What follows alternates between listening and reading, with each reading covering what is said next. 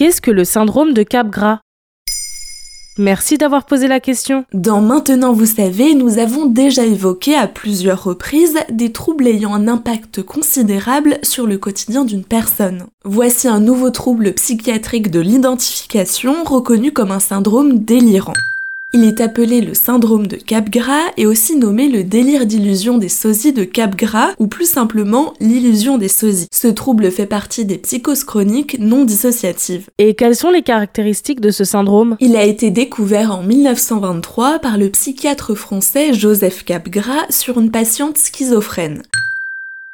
Ce syndrome est caractérisé par une fausse reconnaissance délirante, c'est-à-dire des difficultés à reconnaître ses proches. La personne va alors voir des doubles et imaginer que tous les individus, dont ses proches, ont été remplacés par des sosies. Ce syndrome est progressif. Il peut s'installer petit à petit dans la vie de la personne jusqu'à devenir chronique. L'individu va évoquer la sosification comme élément principal de son quotidien. Il peut ainsi ressentir une forme de persécution et donc avoir des réactions agressives. Cela provient d'un dysfonctionnement entre la reconnaissance visuelle et l'émotion. Et cela se rapproche un peu de la prosopagnosie, dont on a déjà parlé, non? En effet, maintenant vous savez a déjà présenté la prosopagnosie dans un épisode précédent. Mais le trouble est différent. Dans ce cas du syndrome de Capgras, il n'y a pas de problème à distinguer la physionomie des visages, leur spécificité, leurs traits c'est la perception qui diffère. Le cerveau n'est pas capable de voir que chaque personne a une identité propre.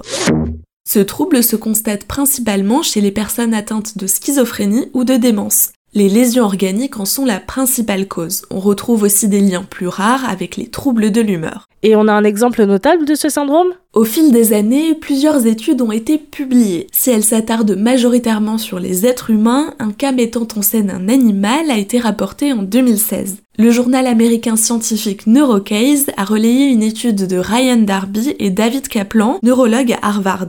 Les scientifiques ont mis en lumière le cas d'un homme de 73 ans qui, au fil des années, a développé le syndrome de Capgras en pensant que son chat était un imposteur. Voici ce que l'on peut lire. Il a donné à sa femme des notes où il affirme que leur maison était surveillée et il confondait des personnes dans les parkings avec des agents du FBI. Puis il est devenu obsédé par l'idée que son chat a été remplacé par un chat imposteur impliqué dans une conspiration contre lui. Il savait que le chat actuel ressemblait physiquement à son chat mais que la personne ou le cœur psychique de son chat a été remplacé. Ce syndrome peut-il être soigné? Aucun traitement ni aucune thérapie n'existe pour lutter spécifiquement contre ce syndrome, bien qu'il a été découvert il y a 100 ans, le diagnostic doit être individualisé, pouvant s'expliquer par des causes variées. Si des symptômes de fausse perception se présentent, il faut se tourner vers un psychiatre, et seule la maladie en cause pourra être guérie. Voilà ce qu'est le syndrome de Capgras. Maintenant, vous savez, un épisode écrit et réalisé par Pauline Weiss. Ce podcast est disponible sur toutes les plateformes audio. Et si cet épisode vous a plu, n'hésitez pas à laisser des commentaires ou des étoiles sur vos applis de podcast préférés.